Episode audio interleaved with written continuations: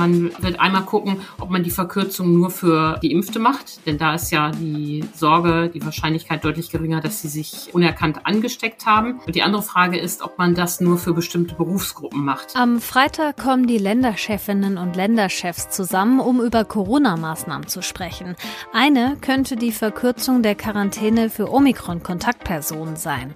Was da in Planung ist, das besprechen wir in dieser Folge. Rheinische Post Aufwacher. News aus NRW und dem Rest der Welt. Hallo zusammen, schön, dass ihr heute mit dabei seid. Ich bin Wiebke Dumpe und weil wir uns ja in diesem Jahr noch nicht gehört haben, wünsche ich euch noch ein frohes neues Jahr. Ich freue mich drauf, euch auch in 2022 mit dem Aufwacher zu begleiten. Und bevor wir in unsere Themen starten, kommen hier die Meldungen aus der Landeshauptstadt von Antenne Düsseldorf. Hallo Wiebke, wir sprechen heute über die Verbreitung der Omikron-Variante in Düsseldorf. Dann geht es um die Lage im Düsseldorfer Tierheim. Und dann sprechen wir noch darüber, dass die Stadt Düsseldorf ihr Online-Angebot ausgebaut hat. Auch in Düsseldorf breitet sich die Omikron-Variante des Coronavirus immer weiter aus. Inzwischen wurden in 139 Fällen in Düsseldorf Omikron nachgewiesen. Das hat eine Stadtsprecherin gesagt. Vor etwa zwei Wochen lag die Zahl der Fälle noch bei 53. Mehr zur Omikron-Ausbreitung in Düsseldorf von Alina Lierz. Omikron macht mildere Verläufe. Omikron könnte die Pandemie beenden. Omikron ist gefährlicher. Aktuell gibt es täglich neue vermeintliche Erkenntnisse zur Coronavirus-Variante Omikron. Belastbar sind die wenigsten. Dafür ist Omikron einfach noch zu neu. Das RKI hat jetzt Daten ausgewertet, die zeigen, dass bei einer Infektion mit Omikron am häufigsten Schnupfen, Husten und Halsschmerzen als Symptome auftreten, also klassische Erkältungssymptome. Eine aktuelle Studie aus Großbritannien Großbritannien zeigt, dass auch Appetitlosigkeit und Schwitzen in der Nacht Symptome einer Omikron-Infektion sein können. Weiterhin gilt aber, die Symptome einer Corona-Infektion sind unterschiedlich. Das Tierheim in Düsseldorf wird voller und voller, das hat der Leiter Timo Franzen im Interview mit Antenne Düsseldorf gesagt. Im Moment sind wir schon nahe an unseren Kapazitätsgrenzen. Also der Kleintierbereich ist voll, das Katzenhaus ist ständig voll, der Hundebereich ist ständig gut gefüllt, was in erster Linie daran liegt, dass die Nachfrage nach Vermittlung so ein bisschen eingebrochen ist. Der Grund könnte sein, dass wir im letzten Sommer wieder verreisen konnten, vermutet er. Vor allem Kleintiere und Vögel wurden in den letzten Monaten auch oft ausgesetzt und nicht von ihren Besitzern abgeholt, so Franzen weiter. Wer den Tieren helfen möchte, sollte zuerst im Tierheim nach einem neuen Haustier suchen, empfiehlt Franzen, und sich gut beraten lassen, damit das Tier zum eigenen Leben passt. Auch mit einer Spende können wir dem Tierheim helfen. Die Kontaktinfos haben wir auf antenne düsseldorf.de unter den Nachrichten verlinkt. In Düsseldorf geht immer mehr digital. Auch der Bürgerservice hat neue Online-Angebote. Auf der Serviceseite der Stadt kann man neben Terminbuchungen auch andere Anliegen online erledigen. Selina von Schweinichen mit den Details. Für den Anwohnerparkausweis braucht man da nicht mehr als einen Internetzugang. Viele andere Sachen erfordern aber den Personalausweis mit der integrierten EID-Funktion, also mit einem aktivierten Chip in der Karte. Unter anderem kann man so dann digital den alten Führerschein umtauschen, Geburts- und Eheurkunden beantragen und das Auto an- oder ummelden. Weitere Online-Dienste sind aktuell in der Entwicklung und werden nach und nach in diesem Jahr zur Verfügung gestellt. Unter anderem der digitale Traukalender und eine modernere digitale Online-Terminvereinbarung. Und soweit der Überblick aus Düsseldorf. Mehr Nachrichten gibt es auch immer um halb bei uns im Radio und rund um die Uhr auf unserer Homepage antennedüsseldorf.de und natürlich auch in der neuen Antenne Düsseldorf App. Und jetzt geht's los mit unserem ersten Top-Thema. Neues Jahr, neue Ministerpräsidentenkonferenz. Am Freitag setzen sich die Länderchefinnen und Länderchefs wieder zusammen und besprechen, was sie gegen Corona und jetzt ganz speziell auch gegen die neue Variante Omikron machen wollen. In unseren Nachbarländern löst Omikron nach und nach Delta als dominante Variante ab und auch bei uns steigen die Zahlen. Allein in NRW hatten wir zum Beispiel bis Ende Dezember über 5600 nachgewiesene Fälle. Knapp 14 Tage davor waren es nur etwas mehr als 600. 600. Worüber bei der Ministerpräsidentenkonferenz am Freitag gesprochen wird und was sich dann ändern könnte, klären wir mit Antje Höning. Sie leitet die Wirtschaftsredaktion bei der Rheinischen Post und ist jetzt im Aufwacher. Hallo Antje. Hallo Wiebke. Klar ist ja, Omikron wird die Lage nochmal verschärfen, weil sich vermutlich schneller mehr Menschen anstecken. Gerade muss ja jeder, der Kontakt hatte zu einer Person, bei der Omikron nachgewiesen wurde, für 14 Tage in Quarantäne, egal ob geimpft oder nicht. Das könnte sich womöglich aber bald ändern. Antje, was ist da in Planung? Der Bundesgesundheitsminister hat vor, an den Quarantäneregeln etwas zu ändern, hat aber noch nicht genau gesagt, was er vorhat. Im Gespräch sind mehrere Varianten. Das eine ist, was macht man mit den Quarantäneregeln für Kontaktpersonen, also Menschen, die selber nicht infiziert sind. Und da ist eine Idee, dass man die Quarantäne von jetzt 14 Tage auf sieben Tage reduziert, wie etwa der Chef der Deutschen Krankenhausgesellschaft vorschlägt. Die andere Frage ist, was passiert mit den Menschen, die infiziert sind? die ja dann in Isolation müssen zu Hause, soll man da auch was machen. Davor warnt die Krankenhausgesellschaft daran, etwas zu ändern. Aber es gibt auch andere Länder wie Großbritannien oder die USA, die sogar die Frist für diese Gruppe von Menschen gesenkt haben, wenn sie keine Symptome haben. Würde denn diese Verkürzung prinzipiell für alle Menschen gelten oder sind da welche von ausgenommen? Ja, das wird, ähm, ist auch eine Frage, die zu klären ist. Man wird einmal gucken, ob man die Verkürzung nur für Geimpfte macht, denn da ist ja die Sorge, die Wahrscheinlichkeit deutlich geringer, dass sie sich äh, unerkannt angesteckt haben. Und die andere Frage ist, ob man das nur für bestimmte Berufsgruppen macht. Man debattiert ja diese ganze Frage vor dem Hintergrund, dass Omikron möglicherweise wegen der hohen Ansteckung massenhaft zum Ausfall von Belegschaften führt. Und um zu verhindern, dass diese Regel die Wirtschaft lahmlegt, prüft man eben jetzt die Quarantäne zu verkürzen. Und dazu gibt's ja auch schon verschiedene Reaktionen. Du hast zum Beispiel mit Krankenhaus- und Ärztegesellschaften gesprochen und auch mit Vertretern aus dem Handwerk. Wie reagieren die denn auf die Vorschläge? Die reagieren da gemischt drauf. Der Chef der Kassenärztlichen Bundesvereinigung, Andreas Andreas Gassen, der in Düsseldorf auch bekannt ist, weil er hier Arzt ist, warnt etwa davor, die Quarantänefrist nur für bestimmte Berufsgruppen zu verkürzen. Er sagt, keine Differenzierung, kein Rosinenpicken. Wenn man die Quarantäneregeln verkürzt, dann für alle und nicht nur für bestimmte Berufsgruppen. Das Handwerk sieht beide Seiten, die sagen, es ist ja niemandem damit geholfen, wenn man die Quarantänedauer verkürzt, ähm, aber möglicherweise infektiös an den Arbeitsplatz zurückkehrt. Und das soll sicher ausgeschlossen werden durch so eine Regelung, ähm, dass man vor der Rückkehr in den Alltag einen Test macht. Unser Ministerpräsident Hendrik Wüst hat ja auch gesagt, dass er das schwierig fände, bei den Berufen Berufen zu unterscheiden.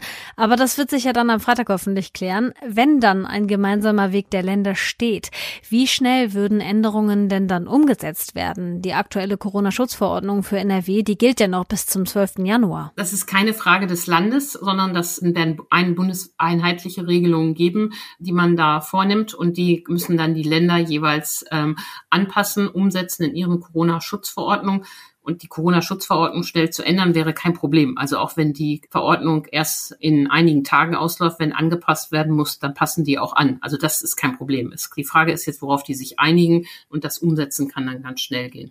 Lass uns doch noch mal kurz aufs Impfen gucken. Das wird ja am Freitag auch Thema sein. Wie ist da der aktuelle Stand? Ja, es ist ja toll, wie über die Festtage auch weiter geimpft wurde. Das Impfzentrum Neuss etwa hatte auch an den Feiertagen geöffnet. In Düsseldorf ließ man es da etwas langsamer angehen. Auch viele Praxen haben weiter geimpft und so konnte NRW tatsächlich 633.000 Auffrischimpfungen seit dem 23. Dezember durchführen. Das ist ja wirklich toll, dass da viele geboostert wurden. Allerdings die Zahl der Erstimpfungen, die geht äh, doch nur langsam voran. In NRW in dieser Zeit 83.000. Das heißt, wir sehen da den Effekt, wer schon mal bereit war, sich impfen zu lassen, der lässt sich jetzt auch gerne boostern, weil er ja auch weiß, dass die Wirkung so abnimmt. Aber mit den Erstimpfungen geht's doch nur langsam voran. So liegt NRW bei den Impfquoten auch immer noch bei 78 Prozent. Das ist besser als im Schnitt der Länder. Es gibt Länder gerade im Osten, da sieht es noch viel düsterer aus, aber es ist natürlich immer noch zu wenig, um äh, in den Bereich von einer Herdenimmunität zu kommen. Gibt es denn da Pläne oder Bemühungen, die Quote noch mal höher zu kriegen? Ja, da ähm, hat es ein zweiter Punkt, auf den der Ministerpräsident hingewiesen hat. Er will ja auch nochmal über die Impfpflicht reden und fordert, dass da jetzt was passiert. Es, wir kriegen ja die Impfpflicht für bestimmte Berufsgruppen, aber jetzt wird ja auch über die allgemeine Impfpflicht debattiert und auch das Thema soll nochmal angepackt werden. Allerdings da sollte man sich davon nicht zu schnelle Erfolge versprechen, weil bis das umgesetzt ist, bis das kontrolliert und durchgesetzt ist, vergehen ja Monate. Also wenn man die Impfquote erhöhen will, muss man, glaube ich, jetzt die Daumenschrauben für die Ungeimpften noch mal mehr anziehen. Und das heißt, die 2G-Regeln verschärfen. Die sind ja löchrig wie ein Sieb. Und man sollte vielleicht auch noch mal ernsthaft über den Vorschlag aus Bayern debattieren, ungeimpfte an den Behandlungskosten bei Corona zu beteiligen. Das hat der bayerische Gesundheitsminister ja vorgeschlagen, dass man einen Malus, welcher Art auch immer, in der Krankenversicherung einführt. Das hat ja durchaus Vorbilder in der Krankenversicherung, auch bei den Folgen von Tattoo oder Piercings, ähm, wenn es da Komplikationen gibt und die behandelt werden müssen. Auch dann müssen die Krankenkassen jetzt schon die Betroffenen an den Kosten beteiligen oder ihnen kein Krankengeld zahlen oder gekürztes Krankengeld. Also da gibt es durchaus Vorbilder für dieses Vorgehen aus Bayern. Darüber, finde ich, könnten die Länderchefs ernsthaft reden. Sagt Antje Höning. Danke für die Infos rund um das anstehende Treffen der Länderchefinnen und Länderchefs. Vielen Dank. So, jetzt was ganz anderes. Wie würdet ihr reagieren, wenn euch jemand einfach immer anders nennt, als er wirklich heißt? Ich find's persönlich schon mega nervig, wenn jemand meinen Namen falsch ausspricht, also wenn jemand zum Beispiel Wip gesagt anstatt Wiebke. Aber es gibt auch Menschen, für die ist das nicht nur nervig, sondern auch diskriminierend, wenn sie bei einem anderen Namen genannt werden.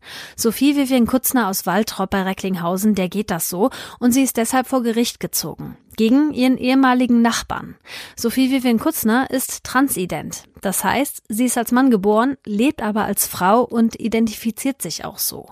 Ihr ehemaliger Nachbar hat das offenbar nicht akzeptiert und sie auch nach ihrer offiziellen Personenstandsänderung weiter bei ihrem alten männlichen Vornamen genannt und sich auch mehrfach über sie lustig gemacht. Unsere NRW-Reporterin Claudia Hauser hat Sophie Vivian Kutzner getroffen und spricht darüber jetzt im Aufwacher. Hallo Claudia. Hallo. Kannst du mal erklären, wie es zu diesem Konflikt gekommen ist? Also Frau Kutzner hat ja auch erst versucht, das Ganze so ohne Richter zu klären. Warum hat das nicht geklappt? Also sie hat sich gegen ihren ehemaligen Nachbarn zur Wehr gesetzt, erstmal außergerichtlich versucht in einem, bei verschiedenen Schlichtungsterminen. Also es, sie kennen sich eigentlich seit 35 Jahren und sie kann sich auch nicht erinnern, dass irgendwann mal was Komisches vorgefallen wäre, haben sie eigentlich so nachbarschaftlich gut verstanden. Inzwischen waren sie auch nicht mehr Nachbarn, aber kannten sich halt und Waltrop ist nicht so riesig. Und sie hat sich eben irgendwann ähm, ist sie eben den Weg gegangen, als, als Frau zu leben und hat sich dann auch angezogen wie eine Frau sich und schminkt sich natürlich auch. Und daraufhin hat er einfach sein Verhalten geändert, war nicht mehr freundlich, sondern hat sie immer wieder öffentlich bei ihrem alten männlichen Vornamen, Rüdiger hieß sie früher genannt, und sie so herabgewürdigt, also hat sich lustig gemacht, trägst du heute wieder ein Kleidchen und solche Sachen, hat er gesagt, an der Bushaltestelle vor allem, an der sie sich halt regelmäßig getroffen haben. Und ähm, sie hat sich dadurch ziemlich erniedrigt gefühlt und hat eben versucht, das Ganze außergerichtlich zu regeln, aber der Nachbar hat sich einfach geweigert, irgendwie zu Terminen zu erscheinen und deshalb ist sie dann mit ihrem Anwalt vor Gericht gezogen. Du hast ja im Mai hier schon mal von ihr berichtet im Aufwacher. Jetzt kam das Urteil des Gerichts. Wie hat das entschieden? Sie war erfolgreich. Das Amtsgericht Recklinghausen hat ihr Recht gegeben. Also es ist so, dass ihr Nachbar, ähm, sollte er sie jetzt weiterhin oder nochmal Rüdiger nennen, dann kann ein Ordnungsgeld fällig werden von bis zu 250.000 Euro. Also es wird auf jeden Fall eins fällig. Die Frage ist dann, wie hoch es sein wird. Es kann bis zu 250.000 werden. Und wenn er nicht bezahlt oder sich weiterhin einfach weigert zu reagieren, er muss jetzt zum Beispiel auch die Gerichtskosten, ihre Anwaltskosten auch übernehmen, dann kann es eben auch eine Ordnungshaft geben und der Anwalt sagt, dass das Urteil eben nicht nur für Frau Kutzner sehr wichtig ist. Ja, sie ist ja sicherlich nicht die Einzige, der das so geht. Das könnte andere ja bestärken, auch mal dagegen vorzugehen, wenn ihnen das passiert.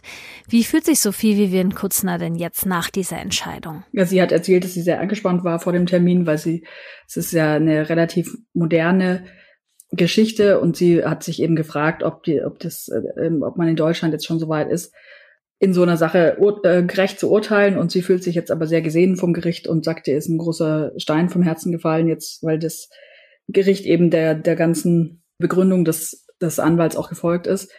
Und sie ist sehr erleichtert, dass, dass der Weg jetzt so erfolgreich war. Und ihr Anwalt sagt, dass es ein großer Sieg ist für die geschlechtliche Selbstbestimmung und eine schallende Ohrfeige der Justiz für jede Art der Diskriminierung. Wahnsinn, das ist echt eine total krasse Geschichte irgendwie. Ähm, eine transidentitäre Person bei dem Namen zu nennen, den sie ja bewusst abgelegt hat, nennt man auch Dead-Naming. Also wörtlich übersetzt aus dem Englischen heißt das so viel wie den toten Namen zu benutzen. Warum ist das für diese Menschen so verletzend, wenn man das macht? Es ignoriert natürlich zum einen den langen Weg, den, den man gegangen ist, um überhaupt eine Transidentität anerkannt zu bekommen. Also das, das geht über Jahre, da braucht es mehrere psychologische Gutachten. Dann braucht es eine Namensstandänderung, also dass man halt eben auch auf dem Ausweis dann ein anderes Geschlecht ist. So und deshalb ist es eben eine, ein langer Weg, den die Leute gehen und die müssen sich da gegen viele Widerstände durchsetzen. Das ist sehr mühsam. Und wenn man das dann endlich erreicht hat oder von Leuten noch beim alten Vornamen genannt wird, dann ist es natürlich doppelt verletzend. Und es, es verletzt ja natürlich auch die Persönlichkeitsrechte. Der Anwalt sagt, dass es, ähm, dass jeder eben nicht nur das Recht hat, seine Geschlechtszugehörigkeit frei zu bestimmen, sondern auch das Recht hat, bei seinem selbstgewählten Namen genannt zu werden. Dann hoffen wir mal, dass Frau Kutzner in Zukunft frei und ohne solche Diskriminierung ihr Leben als Frau leben kann. Auf jeden Fall ist ja das Urteil des Amtsgerichts in Recklinghausen nicht nur für Sie von großer Tragweite, sondern ja für alle, die sowas erlebt haben. Danke, Claudia, für das Gespräch. Gern geschehen. Und falls ihr die Vorgeschichte nochmal nachhören wollt, wir hatten das Thema im Mai ja schon mal im Aufwacher, als der Prozess losging. Den Link zu der Folge, den packe ich euch in die Show Notes. Und hier kommen noch ein paar Meldungen für euren Tag. Das Land NRW verlängert die Steuerhilfen für die Opfer der Flutkatastrophe im Sommer.